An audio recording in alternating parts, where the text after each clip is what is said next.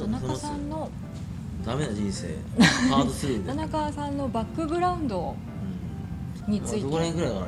15分ぐらいで15分でまとめて。バックグラウンドじゃあ死ぬとこから始めますかって感あ逆算？じ逆三はい逆三角形逆三角形やりたいもんだけど。逆三で逆三だよね。逆三で、うーん。死ぬとこをね、はい。イメージしようって結構重要な話なんですよ。あの自分が死ぬ時を想定して、はい。自分の人生構築しようって話あるんで、し僕から妄想ですね妄想妄想です妄想。妄想。妄想としてはあれですよ。あのー葬式やらないとですね、葬式やらないでほしいし、はい。家族にもやらないでほしいし僕も家族の葬式もやりたくないし、あうん。もうやりたくないんですよ葬式って、はい。えーだからまあもう適当にね野ざり死にで、あのー、メールストの墓地というか、うん。あるじゃないですか,、うん。アメリカで死ぬのが一番いいんじゃないかと思いますけど、そんな感じじゃないですか。うんでその先の前の段階で、ホスピスじゃあの死ぬ前に入るその医療施設というかあるじゃないですか、うん。そこには入りたいですね、うん。要するに薬を飲んで無理やり生きようとかしてるんじゃなくて、はい。結構もう死を受け入れて受容するというか、うん。そこは多分そういうのやりたいですね、うん。それはありますね。だから断経に近いんじゃないですか、うんホスピス入って体が弱ってきたりとかしたりとか痛くなってきたりするけどそれはモルヒネで我慢したりとかして、うん。なんか死を受け入れるというか、うん。そういう気持ちになってるのが重要だと思いますね。は基本的にはそういうのはしたいですね。いなるほえどじゃあバックグラウンドというところなんですけど、ええ。そういうふうに感じてた経緯が今までの人生の中であるからえそうですその最後の死に方っていうのをそういうふうにイメージしてるっていうことですか？そうなんですよ。はまずなんかねあの葬式やりたくないって話あるじゃないですか、はい。それは1個目が僕初めての葬式出たのが中学の同級生が亡くなった葬式だったんですよ、いはいはい。その時に行った時に僕遅刻しちゃったんですよね。そしたら遅刻したらね「お前なんで遅刻したんだ」って言われたんですよ友達から、はい。分かるんですよ。僕遅刻しました。わすいませんっていう感じじゃないですか、うん。当然。で友達の同級生だし親しかったら分かるんで、うん。それはいいんですけど彼らがなんかすごく神妙な顔してたのに、うん。なんか葬式終わるとなんかご飯食べるじゃないですか、お清めみたいな感じで、あれねペッシュ食べてるんですよ、美味しそうな寿司を、ね。美味しそうな寿司を。しかも二次会になると痛いことですよこれ。恐ろしいことに。二次会になると彼の話一切出ないんですよ彼の話一切出ないんですよ。死んだ彼の友達の話。おかしくないですかこの人なんか。な僕さっきね友達に遅れてきたのに。なんで僕がその神妙な顔してたのに。なんでそ葬式したのになんかね彼の話一切出ないんで同窓会の話になってるかって。こいつ最低だなこいつだと思ってでこのさ最低な儀式を行うのは意味ないと思ったんで僕やりたくないんですね。なるほど、ええそういう話ですね。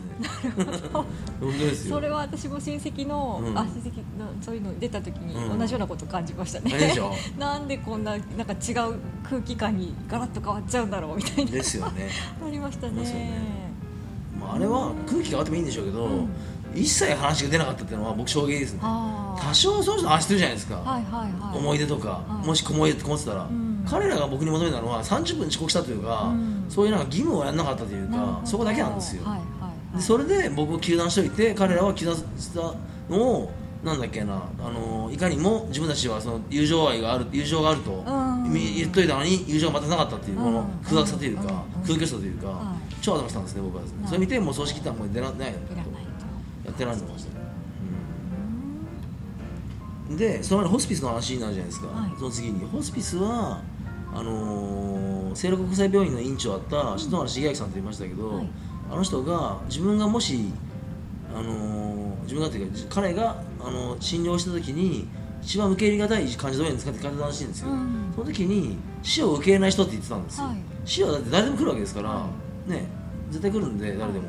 一応それを受け入れないっていうのは私どんな金持ちでもどんな、ね、美人でも金持ちでもかっこいい人でも何でも持ってる人でも死は来るんですよ。うん。それを受け入れないっていうのはその人たちと幼児というか未熟というかそれ逃げられないんですから、うん。そういうもんだと思うんですようんね、でその時にホスピスってのはどちらかというとその逆で自分は死をもっと前向きに受け入れようみたいな組織ですから組織というかやり方ですから、そこはもうすごくいいなと思ったんですよね。うんそれはもうそう思いますよ僕。であのホスピスで死を受け入れながら痛みを緩和しながら最後ゆっくり死んでいくというか、うん。すごくいい話だなと思いますけどね。うん。それはなんか多分生とか死とかを、ね、テーマにして立花隆さんさっきも話していたんですけど、はい。はいそことも絡んでくる話ですけど、うん。彼はなんか臨死体験とかいろんなことを研究してますから、ん。そういうのも絡んでくるんですけどね、うん。なんか田中さんのそのバックグラウンドが結構すべてにおいて立花隆さんがいやそうそう。立花隆さんは大きいですよね。立花隆さんって実は何をやってたかっていうと立さんって実は哲学者なんですよ、はい。哲学って昔の時代においてはなんかいろんな学問の総括してたんですよね。うんだからソクラテスとかアリストテレスがもしイカに移動して彼らの仕事ってのはいろんなこと分野ですね。天文学とかいろんな分野あったじゃないですか、うん。数学から医学からあの処世術からいろいろあるじゃないですか、うん。いろんなものが哲学の中に入ってたんですけどそれ分化して分かれて切り刻みになってバラバラになったのが今の学問なんですよ、うんうん立花さんはそれ全部学びたかったんでそういうのを研究したみたいで彼はどっちかというと哲学者になりたかったらしいんですよ。哲学って今でいうその形状学っていうかその数学みたいなてあ記号論をやった哲学じゃなくて、いわゆるなんか本当に純粋にいろんなものを勉強したいっていうか、うん。知りたい欲求ですね、うん。そのまず哲学を彼はやりたかったらしいんですよね、僕はそれ彼の影響を強く受けたんで、はい。東大受けたいと思ったし、まあ、落ちちゃいましたけど、うん。そういうのがあってそういう研究者になりたかったんですよね、うん、バックグラウンドそんな感じですからね、あとは別にねあの別にろくでもない話たくさんありますけど そういう話どうでもいいんで、まあ、立花さん大きいですよね。ね大きいですよね。あ大きいですよでもあの人に出会わなかったらもう少しままともな家庭が築けたんじゃないかと思いますけど。ね そんなに。そんなのそんな違いますよ。多分千葉大出てはい。卒業して銀行にも勤めて、うん。多分真面目な家庭に勤めて、うん。いやー千葉ってねいいねっていうね。ね千葉いいとこですよね。千葉いいとこだなってなんかもうねお茶でも飲みながら。え立花隆さんが好きっていうのもありましたけど田中さん自身もその哲学っていうものに立花さんと同じような視点でその哲学に魅力を感じてたっていう感じですか？立花さんはあれですよねあのルライターなんで、うん。リポライターというか、うん。そういう文筆家ですから、うん。いろいろ調査してるわけですよ、はい。で基本的に彼は方法論がいくつかあってまず簡単な本あるところを調査しようと思ったら、うん。ざっとした本を読んで次に細かい本を読んでいくんですけど、うん。専門家にムカつくらいになっちゃうんですよ、はいはい。そういうのあるんですよね。でそういう手法なんで彼の手法は多分いろんな勉強をするのが好きなんですよ、うん。だからあの本を読むとかいろんな知識を得るとかが多分好きで、うん。それを文筆に起こして作品してるじゃないですか、うん。でそれを売れてお金持ってるわけなんで、うん。そういうやり方ですよね。僕は好奇心として、ん。あの立花さんとか刺激受けたんで、うん。いろんなもの好きだから、うん。いろいろんな記事あのものを勉強して、うん。それを自分の血にするというかあー。これありますけど僕はどっちかというとねよりかより立花さんよりもあとあれですね経済とか、うん。法律とかそういうあれですね社会科学系の話ですね、うん。そっちに寄ってるのと自然科学系の話はそこまで詳しくないですね、はい一応僕のあの浦和高校ってことであの結構真面目に勉強してたんで、はい。あの自然科学の話とかも興味ありますけど、うん。細かい数学の話とか知らないしどっちかとこうねあんまりそこまでできないですけどね、じゃあどこを一番その法律とかうん、法律とか勉強した勉強しましたよ。だから法律法学部でやったしね少子化もしましたけど。そうそうそういうのとかあと経済もねあのもう千葉大で経済学部でうん。統計もありましたし、うん。統計論とかね、うんあと絵を売るときにマーケティングとか組織論とかビジネス論とかいろいろじゃないですか、うん。勉強しますよね、うん。まあ、いろいろやってますよね。ただしなんか実学が多いですねまだね。もっと本当は実学から離れた僕発明やりたいんですよ本当は、はいはい。発明は実は実学とか離れて、まあ、実用性も重要なんですけどその社会の要するに基礎科学みたいなのを実用性に落ち込むのをやりたいんですよ、し社会科学みたいなの結構勉強したんで、はい。社会でどういうのが求められてるのかとか多少知識出たんで、はいはいそれを科学とかサイエンスですね、うん。そっちを使ってこっちに落とし込むことをやりたいんですよ。そしたらあのラーメンみたいな発明できるんじゃないですか。カップラーメンみたいなあ それやりたいんですよ、へーだからもっといろいろ勉強したいんです実はうん本当は、うん。うんもう全然これじゃなんかね今までのだとなんかね司法試験も落ちてただのなんかねあのーマーケティングでちょちょ絵打って、うん。終わっちゃったら全然意味ないんでもっとね面白いやりたいんですよ。もっと科学とか勉強して、はいなんかね化学だけじゃなくて科学サイエンスですね、うん。勉強してそれを面白いものを基礎科学からね応用科学要するに工学ですね、うん。あってその上に社会があるんで、うん。理学部工学部、ね、社会科学あ社会があるんで、うん。社会に落とし込むってところやりたいですね。社会に落とし込むところそそこはやったらすごい面白いじゃないですかそれこそクそれダヴィンチですダヴィンチ。ダヴィンチですダヴィンチってだってあれじゃないですかそのねあのヘリコプターの考案したりとか、はい。い、ろいろ数学とか勉強したりとかしてはい。はい。はい。それを社会に落とし込もうとして、はい。まあはい全部できなかったけど、うんやってたわけですからそうやりたいんですよ。だから目指すべきはダヴィンチだってピカソバイバイですね。ピカソバイバイで。なるほど、ね、本当ですよ。そうなんですよ。今アーティスト活動してますけどその先はダヴィンチ。ダヴィンチ。ああダヴィンチはねアーティストもやってましたから、うん。あそういうダヴィンチみたいなスケールのでかい話をうん。目指してみたいなっていう気持ちはありますね、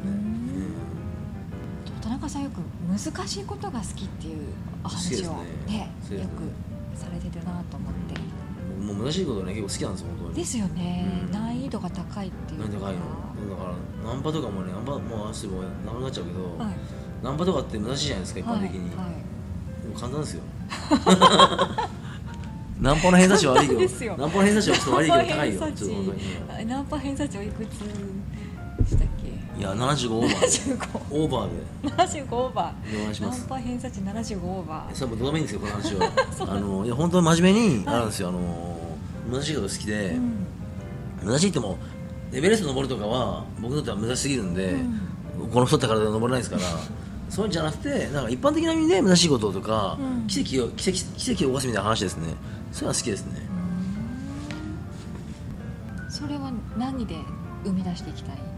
だからさっき言ったあれですねその例えば今ここにペットボトルが、ね、あるじゃないですか緑茶とか、はい。でここに原田君が置いてたお忘れあるじゃないですか、はい。こういうのとかをでも全部配分とか配合とか、うん。何の要素を入れるかによって全然違った味できるわけじゃないですか、うんそれでもなんかす一つの飲み物も作れるかもしれないしいろんなものできるわけですよ、それ実験ですね。実験とだからその基礎学においた実験、うん。さらにそれによって面白いものを作る、ん。それが社会に及ぼして影響を与える、ん。でお金ももらえる。いい話ですよね。社会話が変わるっていうねですねうんうんそれやってみたいですね、そして難しいことということでニューヨーク進出も。ああ大丈夫よろしい人多分ねそんな難しないと思うんですよ。あそうなんですね。ね僕今までもっと何年か前だったら多分インタビューしてもらった時に、はい。あの時だったら難しかったと思うんですよ。今はその布石を作って、はい。将棋の何でもそうなんですけど、うん。石を置いていくんですよ。将囲碁だったら布石って言うんですよ、うん。石を置いてって関連させるんですよ。うん。で動きを関連させて地を取って取っていくんですよね、うん。大きな陣地取っていくんですよ将棋だったら前の手と後の手を関連させて強い手になっていくんですよ、うん。そういうようにやってくると強くなってくるんで今は将棋まあ大体ね4割から5割ぐらい以上要するに6割ぐらい勝つ自信あるんですよ、はい。ニューヨークは、はい。ある程度うまくいくような感じするんですよ、うん。でお金も集まってくるような気がするんですよ。ね、うん。そうするとなんかね信長の野望で言うとなんかもう3割ぐらい全国平定しちゃったらもうなんかあと7割やるのめんどくさくなってきちゃうみたいに、うん。あんまり魅力感じなかったんですよねあーあまあでもやりますよ当然なこれ仕事ですしお客さん皆さん聞いてますから、はい。ふざけないって感じになってますから、はい。まあそれやりますけどでもなんだっけなそんなに面白いことじゃないですね僕の中では。もっと次のテーマを探したいですね。だから内田君みたいなのを召喚魔法で呼び出してあの内田君にそう,、まあ、そうねなんかねポストモダニズムというか、はい。それやってみたいんですよね。うん。そうか。1年前は難しかったことが今なんと簡単になっちゃったんですよ。簡単になりつつある。つつあるんですね。そう。怖いですよね。